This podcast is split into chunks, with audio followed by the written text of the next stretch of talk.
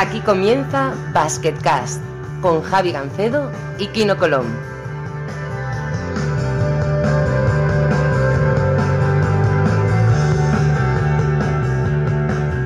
Hola a todos y bienvenidos por fin a Basketcast. Eh, soy Javi Gancedo. Conmigo, como siempre, está un campeón del mundo, Kino Colón. ¿Cómo estás, tío? Por fin hemos vuelto, por fin. Este, nos hemos hecho de rogar un poquito, ¿eh? Sí, sí, bueno, eh, paramos cuando la pandemia y la temporada pasada fue muy complicada para los dos. ¿eh? Realmente la gente podrá pensar que, que la idea fue tuya de parar por, porque no jugabas en Valencia, porque en, Estrella Roja pues tuviste, te pasaron mil cosas, pero en realidad la decisión fue mía, eh, que no estaba yo del todo estaba muy agobiado, muy agobiado y necesitaba parar, necesitaba dejar algo porque si no me iba a volver loco y, y al final me volví loco igual. Pero bueno, el caso es que... Bueno, las, cosas, las cosas buenas siempre vuelven, siempre vuelven. Las cosas siempre vuelven, tío. Al final, tío, Elvis Presley vuelve, nosotros volvemos, al final todo, todo vuelve. Bueno, ¿qué tal? Lo primero, ¿qué tal por Atenas, tío? Eh, ¿Te has adaptado a la ciudad o, qué va? Bien, la verdad es que a nivel eh, de vida, o sea, yo creo que es eh, una de las mejores ciudades, si no la mejor de la que, la que he estado. O sea, me ha adaptado muy bien, tiene un estilo muy similar al español. Entonces, digamos que de todas las ciudades que he estado fuera, ha sido la más fácil de adaptarme. Es como si hubiera ido a cualquier otra ciudad de, de España, aparte de una ciudad, pues, yo creo que está infravalorada a nivel europeo, porque es una ciudad que tiene de todo, está, está muy bien y hay también sitios para entretenerse, para a nivel familiar también está stop, así que, que muy contento. Y tú cuéntanos qué tal, tus, tus cosas, tus, tus trabajos y tus proyectos. Bueno, no tengo muchos proyectos. Eh, he empezado en Twitch con Oscar Cuesta a hablar de tres mejor que uno, le hemos llamado, porque no sé por qué, estamos comiendo en un bar y fue el nombre que salió. Y eh, a- empezamos hablando de la actualidad CB un poquito y resumiendo la semana, pero de verdad que no nos escuchaba ni Dios, pero ni Dios. Entonces le dimos una, le dimos una vuelta al tema y ahora estamos haciendo un monográfico del foro ACB que cumple 20 años eh, este mes. Y, y la verdad es que está quedando bonito. Están, el primer capítulo, sobre todo, que vinieron los creadores del foro. Quedó guay. Tú supongo que tú eras usuario del foro o bicheabas por allí sin, sin registrarte o, o qué hacías. Yo la verdad es que muy, muy poco. Eh, recuerdo el primer año cuando, sobre todo cuando estaba a punto de fichar un equipo ACB y cuando debuté, pues que miraba un poquito ahí por curiosidad, tampoco sabía muy bien cómo, cómo iba el tema y empecé a mirar, pero luego es verdad que con los años cada vez leo menos cosas eh, mías, eh, intento abstraerme un poquito y porque al final, eh, queramos o no, los, los comentarios me afectan, Eh, sean positivos, sean negativos, eh, en, en cierto modo pueden llegar a afectar, sobre todo cuando eres más joven, yo creo que ahora ya con más cierta edad ya dan bastante más igual, pero bueno, eh, yo creo que podía influir en mi, en mi juego y intenté no leer mucho, pero, pero bueno, sé que, sé que ha tenido mucho éxito el foro de ACB y que hubo épocas que estaba, había unos debates ahí de, impresionantes. Sí, sí, ¿Quién no, nos ha podrá habido- contar mejor? Porque estabas ahí metido, ¿no? Sí, sí, yo estaba bastante metido y la verdad es que ha habido desde amistades hasta gente que se ha casado. Por ejemplo, José Manuel Puertas, lo cuento porque él lo ha contado, si no, no lo contaría. eh. Conoció a su actual mujer en el, en el foro ACB. Eh, vamos a hacer algún, alguna cosilla sobre, sobre eso, amistades que se han hecho en el foro. eh, y luego, pues, mucha información. Sobre todo circulaba. Era una época que la internet todavía no estaba, no había YouTube, no había Twitter, no había nada. Y, y se leían muy buenas cosas ahí y si lo es como todas las redes sociales ahora, si lo usabas de forma correcta era muy útil y si lo, y lo que ibas a buscar bronca, pues, como Es, todo lo ese demás. es el ¿sí? problema, porque ahora yo creo que hay más gente buscando bronca o gente hablando de cosas que no sabe o de esto que intentando sacarle un provecho. Yo creo que al final si vas a sacarle un provecho o un debate interesante, pues puede haber mucho. Yo me río mucho sobre todo con tu Twitter, porque te metes en cada, en cada follón, en cada marrón, que yo nunca me metería ahí a opinar y bueno, te, te caen por todos lados, pero al final luego, viéndolo desde fuera es divertido, porque es verdad que crea debate y está, está bien, pero hay a veces que, te puedes llegar a agobiar un poquito. A mí me han llegado a llamar eh, madridistas, me han llamado culé y culés me han llamado madridistas, lo cual debo estar más o menos empatado, creo yo, yo- digo yo, no sé, pero bueno, son cosas que pasan. Bueno, quería hablar de un tema espinoso, lo primero, antes de empezar, que es eh, hombre, lo que os ha pasado en el AEK, ¿no? que es la- el fallecimiento de, de Esteban Jelovach. Inesperadísimo, durísima noticia y supongo que el equipo está pues, pues todavía en shock con lo que ha pasado, ¿no? Sí, la verdad es que sí, no, no se puede hablar de, de otra manera. Aparte, vimos cómo le pasaba, porque le pasó en, en mitad de un entrenamiento, cuando estaba empezando a entrenar, y ya solo pasarle a al minuto ya supimos que era algo de, de gravedad, lo que pasa que no, no, pensábamos o esperábamos que no fuera para, para tanto y nada, pues, al final eh, yo creo que la experiencia más dura sin duda de, de toda mi carrera eh, ha sido muy fuerte vivirlo, incluso sin poder verlo porque estuve en el hospital varios días, pero, pero bueno, ahora también con el tema de los homenajes y tal, que más que merecido, pero luego se hace, se hace difícil, se hace un nudo la, la garganta, en todo el cuerpo, esto es un poco mal. Es que al final lo teníamos hace tres días riendo en el vestuario, haciendo bromas, jugando con nosotros. Y bueno, pues eh, al final se va una persona sana, eh, estudiada por todos lados con doctores. Entonces son estas preguntas que a veces te haces de cómo pueden pasar estas cosas. Pero bueno, eh, al final la lectura yo creo que hay que, que disfrutar de todos los momentos, eh, darle perspectiva a las cosas realmente importantes porque a veces nos preocupamos de, de cosas que no son tanto y, y, nada, disfrutar de todos los momentos porque nunca se sabe. Sí, yo he tenido dos pérdidas o dos, dos, bajas en esta pandemia. Una justo antes de la pandemia, que fue un compañero de Euroliga, Selber Gigal, que murió de un ataque al corazón, también muy joven, con 34 años. Y luego un conocido tuyo, muy amigo mío, José Manuel Cortizas, ex, eh, bueno, no, eh, era, bueno, estaba a punto de retirarse esas otras. Se, se murió justo antes de jubilarse de, del correo. El periódico era uno de los mejores periodistas de provincias de baloncesto en, en España. Era, estaba siguiendo siempre a John Ram, que ha estado, por cierto, muy bien eh, recordando a Corti cada vez que podía. Y bueno, oye, se lo llevó el COVID. O sea, eh, la vida va dejando bajas. Cuando, cuanto más mayor eres, más probabilidades hay de que te pasen estas cosas. Y es inevitable, pero estas tres muertes que estamos hablando, tanto la de Yellowbats como la de Corti, como la de Selver, pues hombre, son gente joven, corte un poco menos, pero que no te las esperas, ¿no? Sí, sobre todo es eso. Eh, sobre todo, por ejemplo, yo he visto más el caso de Yellowbats. Es un, a nosotros nos hacen muchas pruebas durante todo el año, eh, exámenes, eh, miran que estén bien, el corazón, cómo va, todo, y al final, eh, en un momento aparte de relajación, porque no era ni de, ni de estrés, estábamos empezando a, entrenar, estaba calentando la bicicleta, y bueno, pues al final eh, eso es una cosa que, que, no se entiende, todavía yo creo que no se sabe muy bien las, las causas y, bueno, pues, eh, es verdad que, que, choca mucho y nos ha dejado muy tocados y bueno, pues cada vez que lo manejan y o vemos ahí la camiseta retirada como retiramos hace, hace poco en, en, en el pabellón, pues bueno, pues al final es, es un momento muy duro. Bueno, empezaréis a ganar partidos porque ahora seguro que lo haréis y empezaréis a dedicarle victorias y os sentiréis un poco mejor como equipo, ¿no? Eh, es un proceso. Supongo que ahora mismo eso, el equipo está perdiendo muchísimo, principalmente porque es que debe ser dificilísimo concentrarse después de todo lo que ha pasado, ¿no?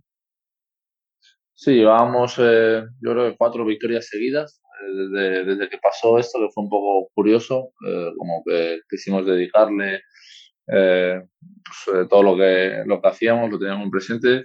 Y es verdad que desde, desde que falleció pues hemos perdido los dos partidos que a priori no eran los más difíciles de, de la temporada. Pero bueno, yo creo que también hay, aquí hay un, un lado humano que, que se tiene que, que, entender y al final no somos robots, somos, somos personas y hay cosas bueno, se van, que se van acumulando, pero eh, como todo en la vida y suena duro, pero al final hay que seguir adelante eh, y, y nada, pues eh, mirar para, para, para, nosotros y pues, lo que dices tú, al final las victorias pues dedicárselas a él porque todo el año lo recordaremos seguro y, y nada, pues eh, hacerlo por él. Totalmente, y quedará en la memoria y lo recordaremos siempre. Eh, como jugador era espectacular, era uno de los mejores talentos ofensivos en la posición de cuatro, yo creo que de Europa. Y como, como, yo nunca lo llegué a entrevistar, porque la verdad es que jugó muy poco tiempo de Eurocup y casi siempre estaba jugando en competiciones FIBA. Pero bueno, como, como tipo ya me has dicho tú varias veces que era, que era espectacular también, ¿no? Sí, muy buen tipo y luego, como dices tú, aparte como jugador, yo creo que tenía una de las mejores manos que, que se han visto nunca, tiraba muy rápido, eh, era muy efectivo en la, la, línea de tres, tenía, tenía mucho gol, como decían los, los argentinos. Y nada, lo ha demostrado toda la carrera y aquí los partidos que, que jugó, pues, eh, pues, también. Sí, bueno. En fin, lo dicho, eh, volviendo un poquito a la temática del programa, eh, este año, por supuesto, tendremos invitados. Eh, lo que pasa es que nos gusta siempre hacer el primer, el primer programa solos. Eh, ya veremos a quién traemos, porque la verdad es que tengo una lista, pero, no sé si vamos a... una lista y había como 75 nombres. Está, preparado, está preparado. Tenemos, tenemos ahí, bueno, cosas imposibles, ¿no? Como siempre, los hermanos Gasol y tal. Pero yo creo que tendremos invitados desde periodistas hasta empleados del club, como siempre. Como siempre, eh, vamos a intentar que dar una imagen de lo que es el baloncesto. No vamos a intentar siempre traer superestrellas, también queremos que sepáis cómo funciona el baloncesto por dentro, que es mucho más que 10 tíos y, tres árbitros corriendo por una cancha. ¿no? Así que, bueno, supongo que el enfoque seguirá igual, ¿no? No quieres cambiar nada, ¿no? Sí, el enfoque yo creo que es muy bueno. Sobre todo, por ejemplo, pasa en todos los equipos, pero sobre todo cuando vas a la federación con la selección española, te das cuenta de toda la gente que, mueve, de toda la gente que trabaja y que se deja la, la piel para que luego los jugadores estemos cómodos, para que todo funcione bien, para cuando llegues al hotel lo tengas todo preparado, para que el avión esté listo. Hay muchísimas personas al final detrás de que la pelotita entre o no. Y, bueno, pues es, es, es importante también ver, la, ver todas las caras.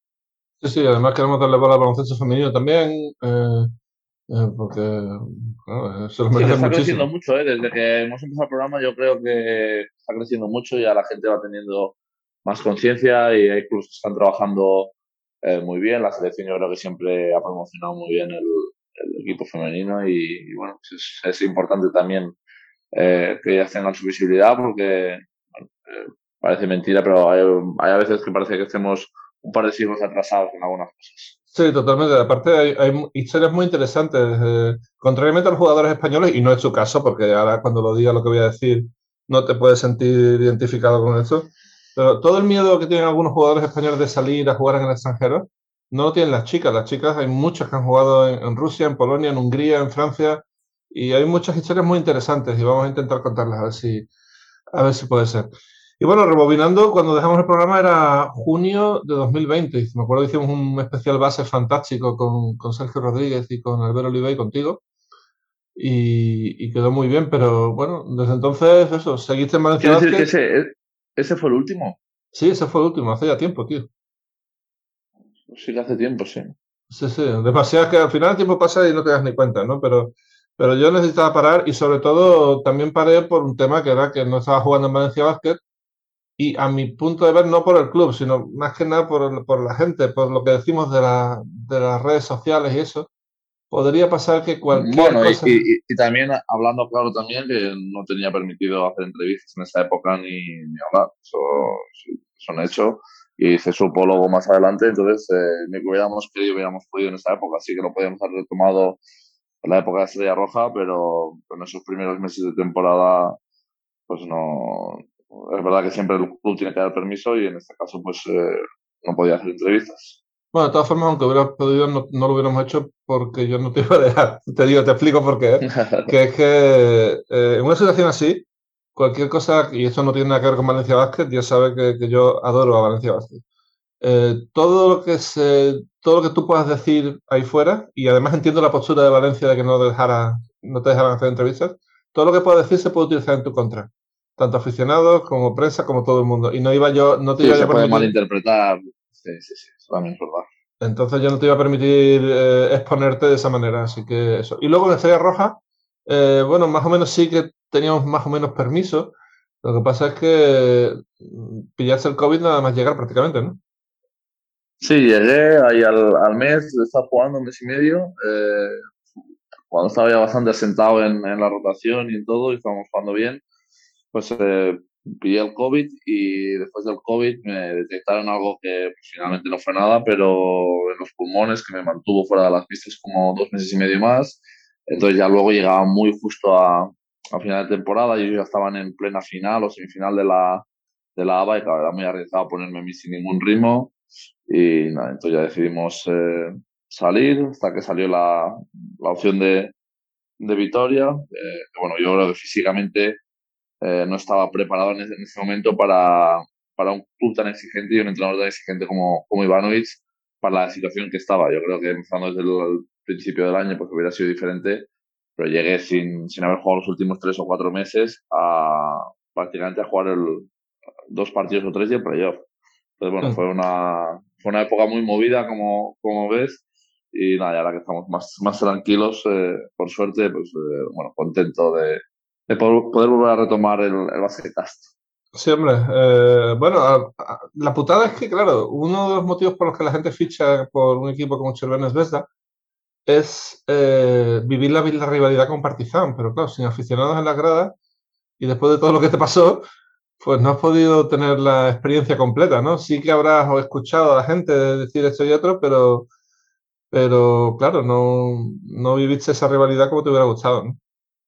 Bueno, es que me pasó de todo ahí en, en Estrella Roja. Solo llegar a los cuatro días, vamos a Rusia, que nunca había tenido ningún problema en Rusia y por un problema muy menor, eh, se me quedaron allí en Rusia. Tuve que estar eh, cuatro o cinco días en un hotel allí en Rusia mientras pasé la Navidad allí solo en el, en el hotel, porque no había, la familia no podía viajar, no les daba tiempo a hacer el visado y nada. En esos cuatro o cinco días que yo llevaba allí, nada menos de una semana en el club, eh, me entero que echan al entrenador, eh, que era el que me había fichado, que era mi máximo valedor. Eh, luego cuando volví, pues era esto de, que no había público, entonces ya cuando estaba cogiendo ritmo, me cogió el COVID. Bueno, fue, fue todo demasiadas cosas que ahora la veo con una sonrisa porque afortunadamente no, no pasó de ahí, pero es verdad que para el poco tiempo que estuve ahí me pasaron mil historias.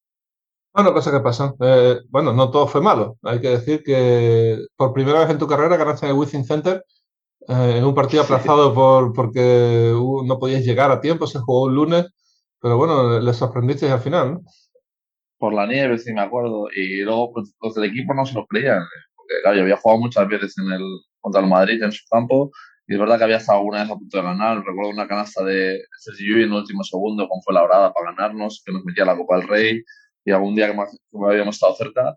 Pero bueno, era curioso que, que nunca hubiera ganado en, campo del Real Madrid. Y pues como lo dije a los del equipo, como que no se lo creían mucho. Pero claro, es un campo que no se gana todos los años. Y nada, es verdad que también tuve eh, buenas actuaciones en la liga y algunas en, en los ligas, los partidos que, que hicimos y, mejoramos el balance cuando estuve allí. O sea, no fue una experiencia negativa, simplemente fue una experiencia en la que pasaron muchas cosas que, que no me dejaron disfrutar de.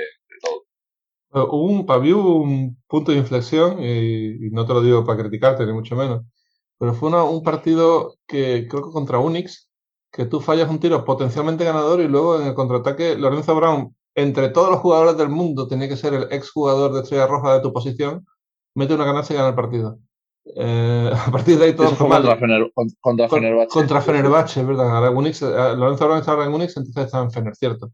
Que era, un día que había jugado bastante bien, muy bien en, todo el partido. Sí. Y, nada, se me sale el tiro y es verdad que mete un tiro ahí en carrera, una bomba bastante complicada. En el, que aparte por una centésima no está en la mano. Eh, y sí, sí, nos ganó ese, ese partido. Pero bueno, aún así, después de esos partidos, tuve otros partidos buenos en Liga y yo creo que bueno, me frenó de golpe el, el virus, vamos. Sí, totalmente. Y bueno, eh, ¿qué tal el verano? Eh, porque claro, después del problema del pulmón tenías que ponerte a tope y, lo hiciste, ¿no? Supongo que tuviste que cambiar un poco las rutinas de entrenamiento de todos los años y hacer cosas distintas, ¿no? Supongo.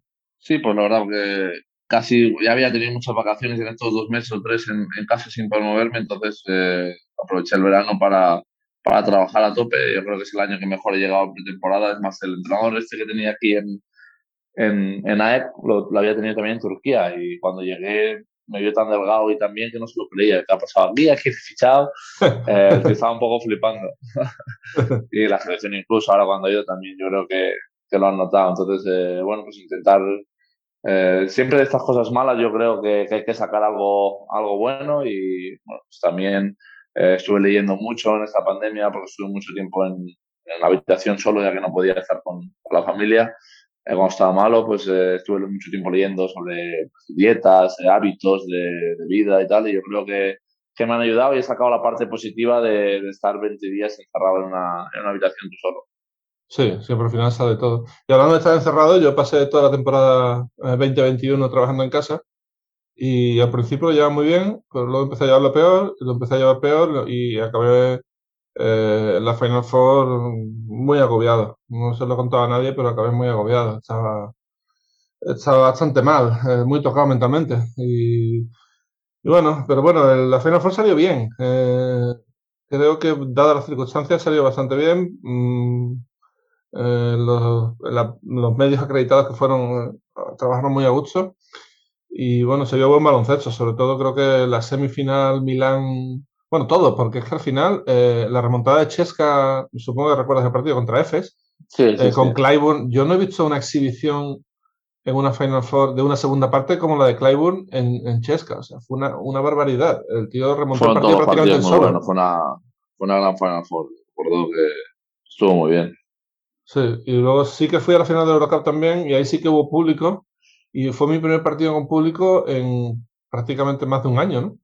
Y, y cuando vi allí a 5.000 personas en Kazán, eh, pues la verdad es que mm, estaba entre nervioso, temeroso y, a la vez alegre. No sé, fue una sensación muy rara. Al principio, al principio ibas con un poco de miedo, ¿no? Porque veías, estabas ahí todo presente todavía el, virus.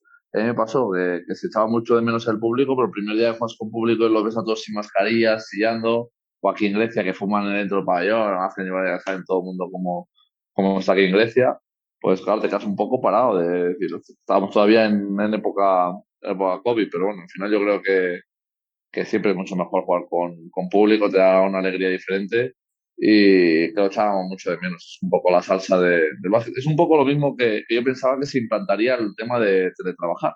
Porque al final mm. te ahorras mucho en oficinas, en, pues, en, transporte, en todas las cosas. Y es muy fácil porque con el, con el Zoom o con el FaceTime o cualquier cosa, pues estás a, un clic de, todo el mundo. Pero es verdad también luego que, el, que quitar el contacto humano, el verse cara a cara, el, el poder tomar un café juntos, es diferente que hacerlo por una pantalla y, yo soy ahora muy pro de, de volver a, a, lo que teníamos antes, estar más cara a cara y menos por ordenador porque al final estamos todo el día enganchados al, al móvil y, y bueno, me parece bien. Totalmente de acuerdo. Ahora eh, veo menos gente porque estoy yendo prácticamente todo, bueno, voy todas las noches de jornada a teletrabajar. Eh, aquí tenía la sensación de como estar aislado del mundo. Sí, estás trabajando, sí, tu resultado. Lo bueno de mi trabajo es que, claro, se ve reflejado en la web de la Euroliga y en las cosas que hago, ¿no? Pero echado de menos trabajar con gente. Y ahora estoy con la gente de estadísticas, con, con la gente de comunicación, eh, trabajando en la oficina. Han hecho un súper, que esto te lo tengo que enseñar han hecho un super centro de, que se llama, eh, en honor a, a Server, el, chico que se murió, eh, se llama Server Gigal Game Center y tenemos siete pedazos de pantallas allí, gigantescas, o ocho, eh, dos filas de asientos para que la gente trabaje, todo perfecto. y joder, da gustísimo, estoy a gustísimo trabajando ahí, estoy mejor que nunca. Entonces, todas las veces que pueda ir a trabajar y hacer noches jornada ahí, voy a ir. Curiosamente, hoy es jueves por la noche, hoy no trabajo, hoy no tengo partido de Euroliga, pero mañana, por ejemplo, ninguna duda que voy a ir para allá. Eh, porque, joder, he, hecho de, echado de menos, sobre todo, no, yo no era consciente de cuánto he echado de menos a la gente con la que llevo trabajando tantos años. Y, y bueno. Bueno, al final eh, lo tienes tan al alcance y tan a la mano, es tan común para ti que, que no lo valoras tanto. Eso, eso es así, hasta que algo no se va o hasta que algo no lo dejas, muchas veces no lo valoras. Hay veces que, que pasa te da pereza ir a entrenar, te da no sé qué, luego estás dos meses en verano, un mes sin estar con los compañeros o sin entrenar y ya, ya te tienes mucha ganas, lo echas todo de menos, la, competi la competición, todo. Yo creo que pasará también un poco cuando, cuando me retire, que yo ahora lo veo que será, pienso que será más fácil y luego en el momento pues será duro porque al final es lo que has hecho toda la vida. Entonces, como ahora lo estoy haciendo toda la vida, pues quizás se valora menos. Sí, a mí me pasará igual. Cuando deje la Euroliga, pues será, será duro seguir la competición desde fuera. Pero bueno, esperemos que eso no pase muy pronto porque yo estoy, muy bien donde estoy, la verdad. Y hablando de retiradas, la retirada más sonada, sin duda, de, de bueno, de, todo este tiempo que hemos estado fuera es la de Pau Gasol. Quizá deberíamos comentarlo. Tú seguro has tenido más contacto que Pau, con Pau que yo, aunque solamente he trabajado con él en, en la Final Four última. Pero bueno, eh, he tenido poco, he tenido poco. Entrené eh, el año de Bilbao, entrené cuando estuve con la, con la selección y he tenido menos contacto de, que con, con el resto. Por ejemplo, con, con Mark he tenido muy buena relación, en, ya estuvimos muy bien, estuvimos cenando en su habitación mil veces, pero es verdad que con Pau sí que lo conozco, lo he saludado y hemos, eh, alguna cena hemos tenido juntos, pero no, no, no lo he tratado tanto como, bueno, está claro que es pues pura historia de no a nivel español, sino a nivel europeo y mundial. Entonces, bueno, es una retirada muy, muy sonada, pero el otro día salió la lista y se han retirado un, un gerente muy, muy top, digamos, de, a nivel europeo. Eh, Spanulis, Felipe Reyes, Fernando Sanemeterio, eh, muchos más en esta época y bueno, son una generación dorada, claro, está claro. No, no, lo que han ganado es muy difícil de volver a ganar. O sea, los récords están para ser superados, pero esto es difícil, ¿eh? También es verdad que no íbamos a ser otra vez campeones del mundo y llegasteis vosotros y, y ganasteis. O sea que, por cierto, muy chulo y, lo siento si voy saltando de temas. Eh, el documental de Amazon de la familia. Eh, supongo que lo has visto. Muy chulo, sí, espectacular. Muy, muy, muy bien hecho, ¿eh? Muy bien hecho, ¿eh? Esto del grito del muro me hizo mucha gracia. La verdad es que me lo imagino allí todo grande saltando el, el muro, tío. Aparte que se ve que el muro era bastante alto, se ve que, se podían haber hecho daño como, y, les dijeron al final, anda, ir por la puerta normal, que, que no pasa nada, hombre. Ya, ya, pero bueno, no, no había problema. Supongo que también era la gracia de, de hacerlo, ¿no? Eh, pero sí, eh, está muy bien estructurado. Me gusta mucho eso que hayan empezado desde los juniors de oro hasta, hasta vuestro campeonato, que incluyen vuestro campeonato, me parece esencial, ¿no? Y, y bueno, y la verdad es que ha quedado muy bien. ¿eh? A ti se te ve poco, pero lo poco que se te ve, se te ve bastante bien. ¿eh? Sí, ahí estuvimos muy bien. Es verdad que podían haber puesto algún detallito de, de las ventanas, porque yo creo que forma parte del, del camino hacia, hacia el Mundial pero también es verdad que está más enfocado a la generación de los 80. Entonces, eh, se entiende que, que, no puedan, que no lo pongan, pero el documental, como dices tú, es una, está muy bien. O sea, te das cuenta un poco de, de toda esa generación, todas las cosas que han conseguido. Y también que para conseguirlo, a mí me sorprendió un poco cuando lo vi, porque ahora te acuerdas, pero no, no lo tienes tan presente. Eh, todas las veces que se quedaron en el casi, o todas las veces que fracasaron. Eso a mí me, me quedé impactado. Entonces, al final, te das cuenta que cuando estás ahí casi, casi, casi, al final lo acabas consiguiendo, pero que no es una casualidad, no es que llegan allí de un año de, de quedar decimoquintos a primeros ya de golpe. Entonces, bueno, pues, eh, yo no lo tenía tan presente tantas veces que, que les que, que, habían estado casi. Y bueno, es una un poco la metáfora también de, de la vida, de, de, que hay que seguir intentándolo, seguir luchando, seguir pegándole a la pared hasta que al final la, la tumba y una vez que la has tumbado, pues eh, esta generación ha hecho ha hecho historia por eso, porque es que luego lo han tumbado 15 años seguidos o 12 años seguidos. No, bueno, aparte es que eh, eh, viendo el documental, la serie entera, te, te, da la sensación de que podrían haber ganado incluso más. Pero es que han ganado muchísimo, tío. Es que han ganado tres Eurobasket, sí. habéis ganado dos mundiales. Eh, es espectacular, tío. Es que hay, que hay, que hay que ver también que, por cierto, Juegos Olímpicos, todo, todo. No, sí, no, no yo, yo, hice, nada. Yo, yo, hice un tuit durante los Juegos Olímpicos que se hablaba de cuando se retiró Pau, de las medallas que había ganado Pau en total eh, con España y lo que había ganado España antes de Pau. Y tuvo como 10.000 likes o así, sin exagerar. Y, y, era un poco, no, tampoco lo hice por nada, simplemente porque la gente pusiera en perspectiva a esta generación. Que es que ha cambiado el baloncesto para siempre. Y, ahora están diciendo, no, en los 80 el, el baloncesto era mucho más popular y tal. Yo no sé, ¿eh? eh a mí me, no sé cómo va el tema de audiencias, eh, no me creo mucho el tema de los audímetros, pero yo creo que el baloncesto ahora en España es más popular que nunca, no sé. Yo creo que sí, estos últimos 7, 8 años han sido, a nivel de audiencia y tal, pues, yo creo espectaculares. Aparte, con todos los éxitos también siempre es más fácil y yo creo que eh, la federación también ha trabajado muy bien en, en ese aspecto. Y el único problema que hay es que la gente se haya podido acostumbrar un poco a, a que si ahora quedas un torneo tercero, cuarto o quinto de Europa o del mundo, eh, nos habrá como a poco, ¿no? Porque han ganado tantas veces, tanto acostumbrado a ganar, que, que, parecerá poco. Y es verdad que yo creo que viene una buena generación, pero es que venimos de una que, que no sé si se podrá repetir, porque de mucho talento en una misma en un mismo equipo. Y, luego lo que dices, eh, hemos sido, eh, pues ha habido, habido relevo y al final acabamos ganando un mundial eh, sin ninguno del 80, que también es eh, bastante curioso que el primer año sin ninguno del 80 se gana el Mundial. Pero bueno, yo creo que también eh, muchos de esos jugadores han cogido eh, pues ese hábito de, de, ganar, tienen mucha experiencia, son, son grandísimos jugadores, como lo han demostrado mil veces, y, y bueno, eso se va transmitiendo y ojalá pues que, que pueda seguir así muchos años. Ya veremos, pero de todas formas, eh, por ejemplo, gente como Rudy Fernández va a acabar su carrera con un palmarés apabullante entre lo que ha ganado con el Madrid, lo que ganó con el Juventud y lo que ha ganado con España. Y si llega a jugar los seis Juegos Olímpicos, que eso no lo ha hecho nadie, eh, va a acabar siendo, bueno, Hall of Famer casi sin jugar en la NBA a este paso. la cosa de, los que van a la NBA es que como mucho allí ganan un título al año, pero que tampoco es...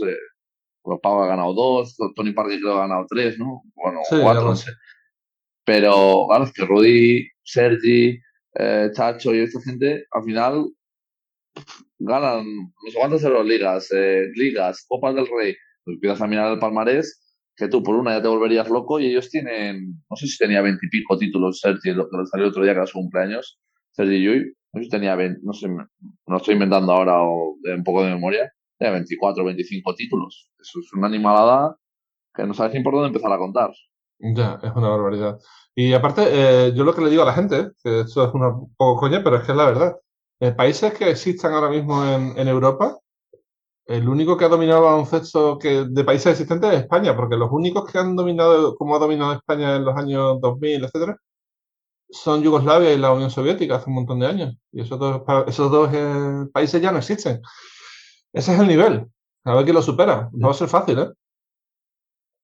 No, va a estar complicado, porque por ejemplo ahora se hablaba mucho de, Serbia, pero luego tienes que ir a los torneos y ganar. Por ejemplo, parecía que eran favoritos aquí para los Juegos Olímpicos y acabaron sin clasificarse. Entonces, eh, bueno, es, complicado porque todos los equipos eh, luchan, todos los equipos pelean eh, y al final a la que infravaloras a un equipo se te pinta la cara. Y esto, por ejemplo, este año pasado un poco aquí con la con el AEC, con la Champions, que parecía que teníamos un grupo chupado y fuimos a morir el primer día y nos va un equipo húngaro. Pues que ahora todo el mundo empieza a jugar bien y tú ahora ves sorpresas en las clasificaciones, eh, ves que Serbia va a, Bélgica, que hablaba con, con San Barros unos días antes del partido, o sea, que viene Serbia, tal, va a estar, y al final les ganan. Y mm. entonces, bueno, eh, yo creo que el básquet se está en, este aspecto igualando mucho. Eh, antes yo creo que era más difícil ver una sorpresa así. Y yo creo que ahora con a nivel físico están todos los equipos creciendo tanto y se está perdiendo más la calidad y entonces eh, pues por eso se está igualando eh, yo creo el, deporte en general. A mí me parece menos atractivo porque me gusta la gente de talento pero es para donde va el básquet ahora mismo y el, deporte el fútbol también. Yo antes veía fútbol veía hasta a Zidane, Iniesta, Ronaldinho, esta gente que, o a Ronaldo, que se ganaba al portero, no tocaba la pelota y metía gol. Y ahora ves a un delantero que tiene que llegar 27 veces, porque, pero le da con la cabeza, con, el, con todos, se choca con todos. Entonces, bueno, yo creo que se está perdiendo mucho talento y se está ganando fuerza física y, es una pena. Siempre nos quedarán jugadores como Nando de Colo, que ayer hizo un partido suyo y fue espectacular el partido que hizo el tío. Impresionante. Se me olvidó una cosa que, que quería comentar, porque es verdad que es que teníamos intención de volver antes. Y prueba de ello es que cambiamos el logo de, de BasketCast. Eh, bueno, te gastaste una pasta en, en, comprar. Ha quedado guapo, ha quedado chulo, ha quedado chulo. Ha quedado chulo, pero, pero la verdad es que no lo puedo disgusto hasta ahora, macho. no, no, pero quedó, quedó bastante bien y, bueno, parece que hubo, el feedback que me llegó fue que, que gustó bastante, la verdad. Y también nos han pedido que contemos la historia de la matrioshka.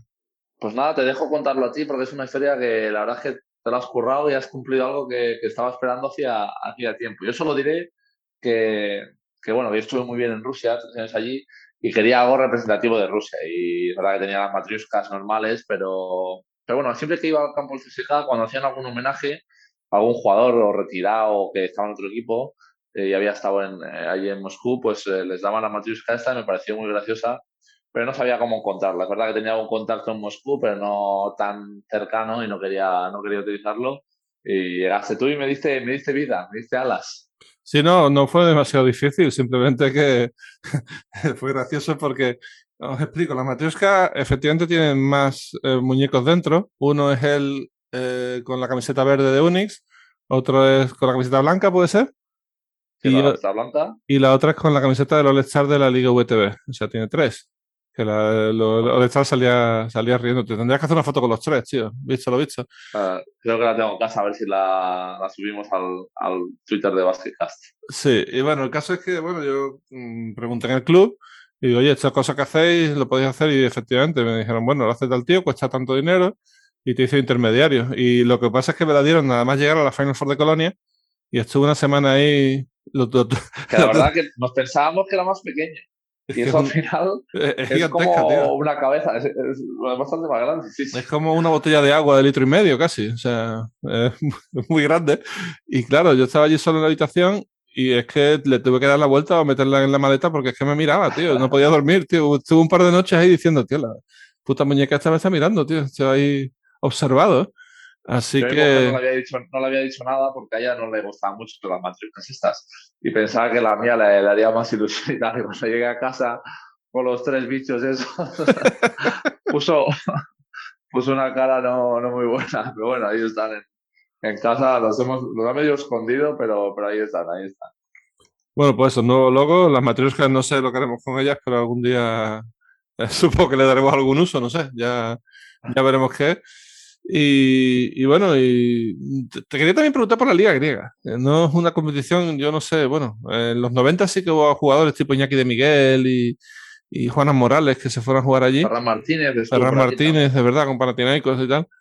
Pero ahí tan, tan bajo nivel como dicen, porque por ejemplo, el otro día hablé con, con Panayotis Kalaitsakis, que ahora juega en el Lietkabelis, en el equipo lituano, y me dijeron que ellos con 19 años, los dos hermanos, que son gemelos además, eh, se fueron a, a, Lituania porque no tenían oportunidades. Y no sé si es que aquello está todo lleno de veteranos, o va por equipos, o no sé.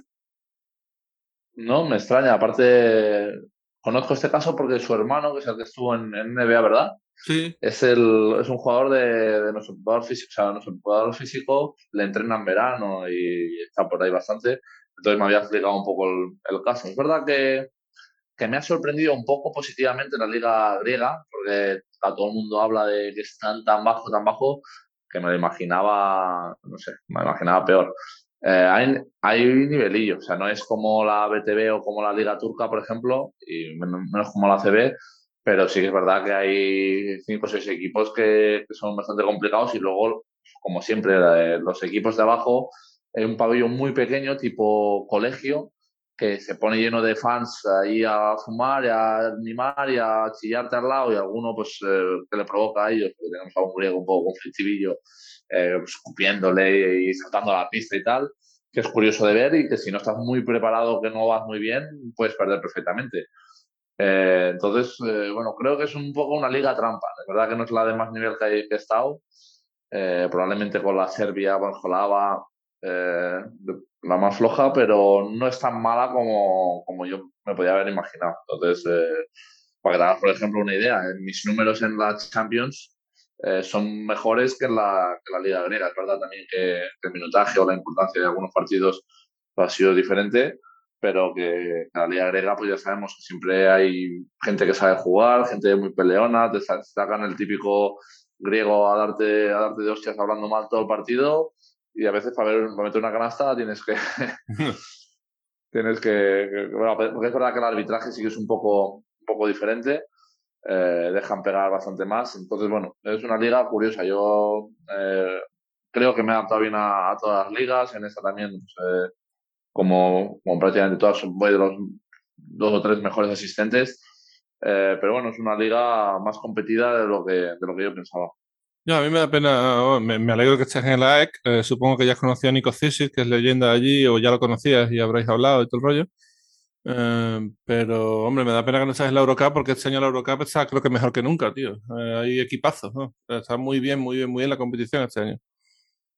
Sí, que es verdad, hay muy buenos equipos, pero bueno, también lo sabía cuando, cuando yo estaba, cuando yo estaba mm. allí. Y también me ha sorprendido, por ejemplo, el nivel de la, de la Champions. Yo sé que tú eres eh, hater, porque son los contrarios, pero eh, bueno, hay, me parece que hay equipos también interesantes. Al final, eh, como he dicho antes, todos los equipos van, van creciendo y van, todos los países se van desarrollando en ese, en ese aspecto y cada vez hay más igualdad. Es verdad que los equipos, los equipos españoles para mí siguen predominando en todas estas competiciones porque o yo creo que es nuestra forma de jugar y de entrenar, de ver el baloncesto en equipo y tal, pues eh, beneficia mucho eh, y es el siguiente paso para todos estos países eh, de fuera.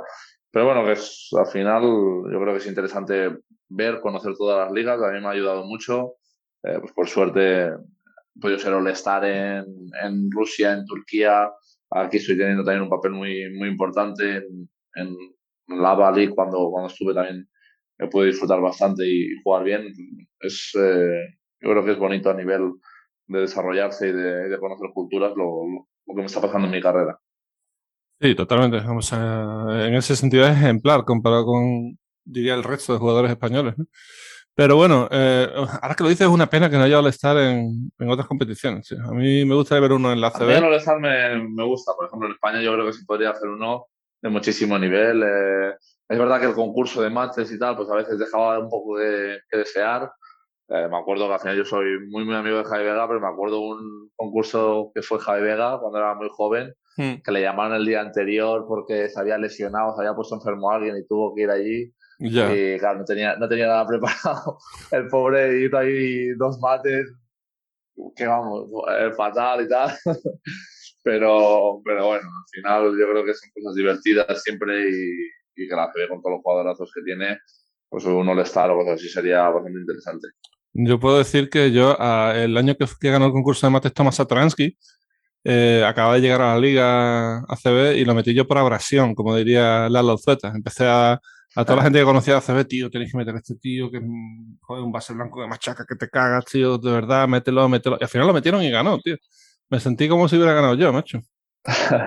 Pero no, para un concurso de mates Javi Vega también tenía sus actitudes, ¿eh? lo que pasa que no iba preparado, eh, aparte, como era un Fuenlabrada, lo pusieron a él, pero me acuerdo pues que era también un chaval que era muy joven, estaba asustado casi de estar ahí, y me reí mucho y luego pusimos su vídeo porque no sé, no recuerdo si falló un mate muy sencillo y luego lo invitamos en el entreno.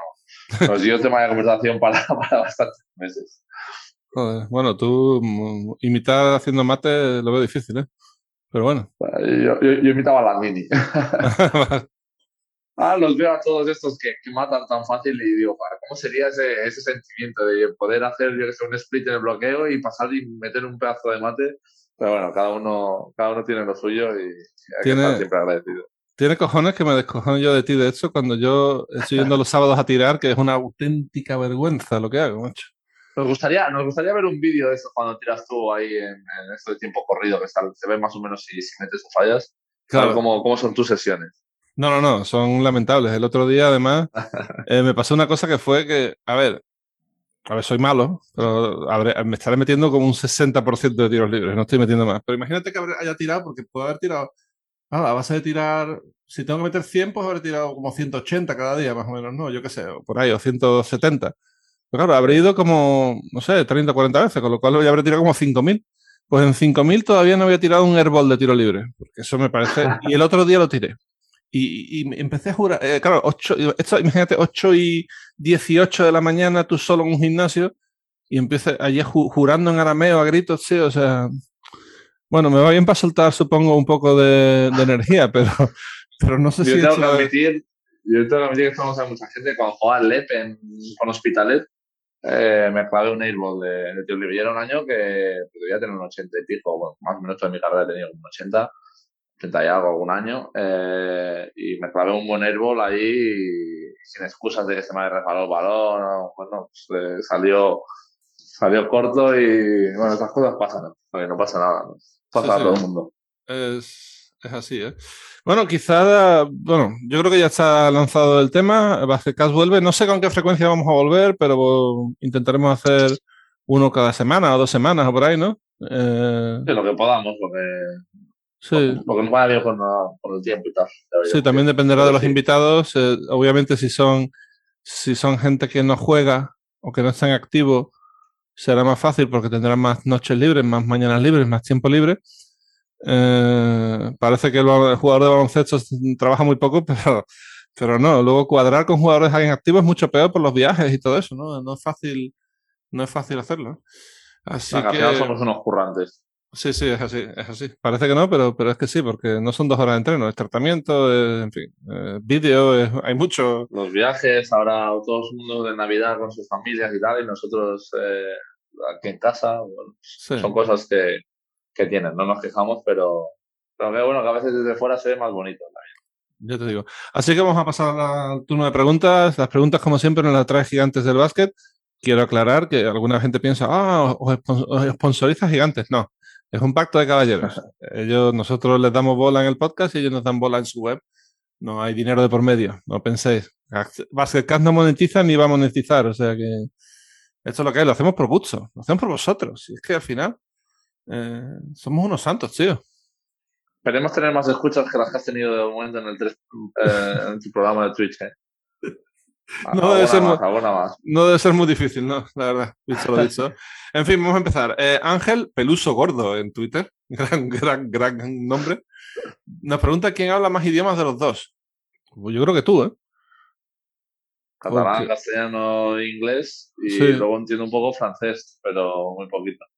Yo en la pandemia me he puesto a estudiar serbio, pero es un desastre. Estoy con una app y lo único que se me queda es tipo el niño se come una manzana y, cosas que no sirven para nada, tío. O sea, no las vas a tener que utilizar nunca. no, yo, yo, yo la verdad es que em, de pequeño me preocupé en aprender un idioma, pero aprenderlo bien. Y entonces. A mí me gustaría mucho que es uno de, los, uno de los países que me falta, pero bueno, Italia siempre me ha gustado mucho hmm. y me gustaría mucho eh, vivir un año ahí, no sé si de jugador o eh, vivir allí y aprender el, italiano. Eso sí, que es algo que, tengo pendiente en mi wishlist. Bueno, hablando catalán te será más fácil, desde luego, el italiano, seguro. Entiende algo más. Lo que pasa es que ahora estoy viendo alguna cosa en italiano y no, no capisco, no capisco. Ya. Bueno, Carmen Alcaide, eh, también habitual del programa, nos pregunta qué es lo mejor que os ha pasado durante la pandemia. Vamos a buscar el lado bueno, que algo habrá. Pues bueno. mejor. Sí que ha habido cosas. Hemos podido, podido disfrutar más de, mis hijas. Eh, al final he tenido que estar mucho tiempo en, casa y he podido disfrutar de, mis hijas. Eh, he podido mejorar también con el ordenador porque a mí me gustan mucho las matemáticas y bueno, me he hecho mis, mis gráficos y mis cosas con, con mis inversiones y, el dinero y tal, y pues he podido mejorar bastante allí. Y luego lo que he dicho antes también, valoras, empiezas a valorar ciertas, ciertas cosas que creo son muy importantes en, en la vida. Sí, yo, yo creo que he aprendido a apreciar más las cosas que son realmente importantes, ¿no? Y eso es una lección de vida que me llevo y creo que la pienso aplicar al resto de mi vida. Creo que por ahí van los. ¿no? Solo tenemos tres preguntas más. Eh, Eugenio García nos pregunta a los dos si el baloncesto desapareciese de vuestras vidas, ¿en qué ocuparíais ese tiempo que ahora le dedicáis? Hombre, en mi caso depende de si soy millonario o no. Si soy millonario en, cosas muy chulas y si no, pues estaría ganándome la vida, supongo como ingeniero. ¿Ahora mismo eres millonario o no? No, desgraciadamente. si no estaría... eh, supongo Haríamos que... el base casi igualmente, ¿eh? Sí, yo creo que sí, ¿por qué no? Si fueras millonario, haríamos. Siempre sí. Eso es lo de menos. ¿eh? Lo que pasa es que intentaría que Yo no lo sé, yo es una, una de las preguntas que, todavía me estoy, me estoy planteando. Pues eh, probablemente eh, intentaría eh, gastar el tiempo, pues ahora estoy estudiando, poniéndome en el tema de las inversiones bastante, bastante más a fondo y luego pues hacer algún otro deporte, tipo pádel, golf, tenis, son, son deportes que, que puedo plantear para, para después de la retirada. O entrena, joder, ¿por qué no? el, conocimiento baloncestístico tú tienes mucho, hay que pasarlo de generación en generación. Entrenar a alguien puede ser, entrenar a un equipo de profesional, eso es imposible. O sea, eh, he estado dentro de demasiados años, hay demasiadas cosas, demasiadas Si solo fuera básquet, yo lo entiendo, pero hay demasiadas complicaciones. Mira que me gusta a mí el tema de psicología y, y tal, pero lo veo también y que estar toda la vida pendiente de, que ahora tengo que vivir este año aquí, este año ya, tal. Yo creo que ya, ya ha dado muchas vueltas, pero, pero bueno, es algo que, a nivel o individual o de más jóvenes sí que, sí me planteo. Vale, eh, queda una pregunta para ti, otra para mí. Eh, voy a hacer primero la tuya. Chris Vázquez eh, te pregunta, seguramente has tenido que tener ofertas de ACB y equipos de Eurocup, pero has preferido marchar a probar en Atenas. Y también te pregunta si no te gustaría fichar por Andorra. Bueno, eh, me he preferido venir aquí más que nada porque aquí conocía al entrenador y sabía que jugaría muchos minutos. Y yo era un año, después de un año, eh, pues como hemos explicado antes, bastante duro a nivel de. Empecé sin jugar en Valencia, luego el tema COVID me tuvo tres meses apartados. Pues era un año que necesitaba volver a disfrutar del baloncesto, volver a, sentirme importante dentro de un equipo, volver a ser protagonista. Y sabía que con este entrenador, como, como está haciendo, pues eh, iba a tener muchos minutos, iba a tener protagonismo y AEC, bueno, pues, eh, es un equipo también eh, a nivel europeo respetado. Es verdad que hemos tenido problemas, tenido problemas financieros el año pasado y, bueno, pues el equipo, pues ahora, por ejemplo, no, no acabado de, fichar los jugadores que, pretendía, pero, pero bueno, eh, a nivel personal estoy contento. Es una ciudad también muy, muy bonita, muy importante, que da facilidades a la familia. Entonces, creo que la, que la decisión ha sido acertada y es verdad lo que, sí que tenía alguna oferta CB, pero bueno, eran, eran equipos que no me daban el 100% de seguridad de que iba a tener este rol, eh, mismo que, que este año pretendía tener. Y yo, bueno, la última vez de Desiderio Villarroya, eh, me pregunta si se me ha pasado ese un tuitero al volver a poner el match al podcast. Hombre, yo creo que se me pasó un poco el momento que lo dije, que estaba un poco aburrido de Twitter y que algo había que hacer para reactivarlo. Estoy intentando ser un poquito más interactivo, estoy intentando proponer más cosas y, tal. Y luego me gusta que te pongas en marrones, Javi, ¿no te gusta? Yo disfruto mucho. Sí, tú sí, y tu, y tu padre también, tío. Kino, Kino Colom Senior, o sea, Kim Colom, el tío es un fan, ¿eh? Sí, sí, pero bueno, yo qué sé. Eh, esto todo llegará, ¿eh? ¿eh? Normalmente suelen los follones y, y, ahora lo han descubierto, por ejemplo, Alex Abrines en sus carnes. Eh, vienen en los derbis, en los clásicos, tío. Los clásicos son bueno, peligrosos. A en el comentario más tonto que no te, que no te imaginas, también te sueltan alguna que, que, no te esperas, pero bueno, son, son cosas de bonitas. No hay más. Eh, a ver, Twitter lo carga el diablo y punto, no hay, no hay que darle más vueltas. En fin, pues no hay mucho para más. Eh, lo dicho, estamos de vuelta. Y bueno, pensaremos ya en el primer invitado. ¿Tienes alguna preferencia? ¿Quieres que llame a alguien? Eh, no sé. Yo, como siempre, te dejo mandar a ti que me has llevado esto como un maestro. A ver, eh, a uno que se lo tengo prometido y, lo digo aquí públicamente y espero que no me diga que no es Chema de Lucas. Y ahí puede ser interesante hablar de los entresijos del mercado y tal. Otra cosa es que él quiera venir, que yo creo que sí, pero intentaremos traerlo. lo de Chema de Lucas, ¿eh? ¿eh? Tenemos siempre la broma en el, en los grupos que tengo de básquet y tal, que dice, este ha fichado a tal, es oficial. Y, alguno pregunta, ¿pero lo ha dicho Chama de Lucas o no? E incluso luego cuando, cuando fiché aquí en, en AEC, eh, pues yo le dije a uno de mis mejores amigos que me voy a, AEC. Y me dice, pero si estoy leyendo Twitter y Chema de Lucas todavía no lo ha puesto. que te lo estoy diciendo yo, que yo me voy, ¿sabes? Que, voy a firmar, que, que es oficial, vamos. Y el pues tío, como decía, hasta que no, hasta que no diga Chema Lucas, yo no lo creo. Pues nada, Chema, si escuchas esto, recoges el guante, serás el primer invitado en Basket Cast de la temporada. Y si no, pues ya, ya, te llamaremos, no te preocupes. O sea, seguro vas a venir si esta es tu casa, si tú quieres venir. Y nada más, eh, gracias, Kino. Eh, y para adelante, suerte. ¿Con qué jugáis este fin de semana? Esta semana descansamos. Esta semana ah. descansamos porque aquí somos equipos impares y justo nos toca esta semana de descanso. Pues nada, disfruta del fin de semana y a todos ustedes, eh, gracias por estar ahí. Nos vemos eh, muy pronto en Basketcast. Hasta aquí Basketcast con Javi Gancedo y Kino Colombo.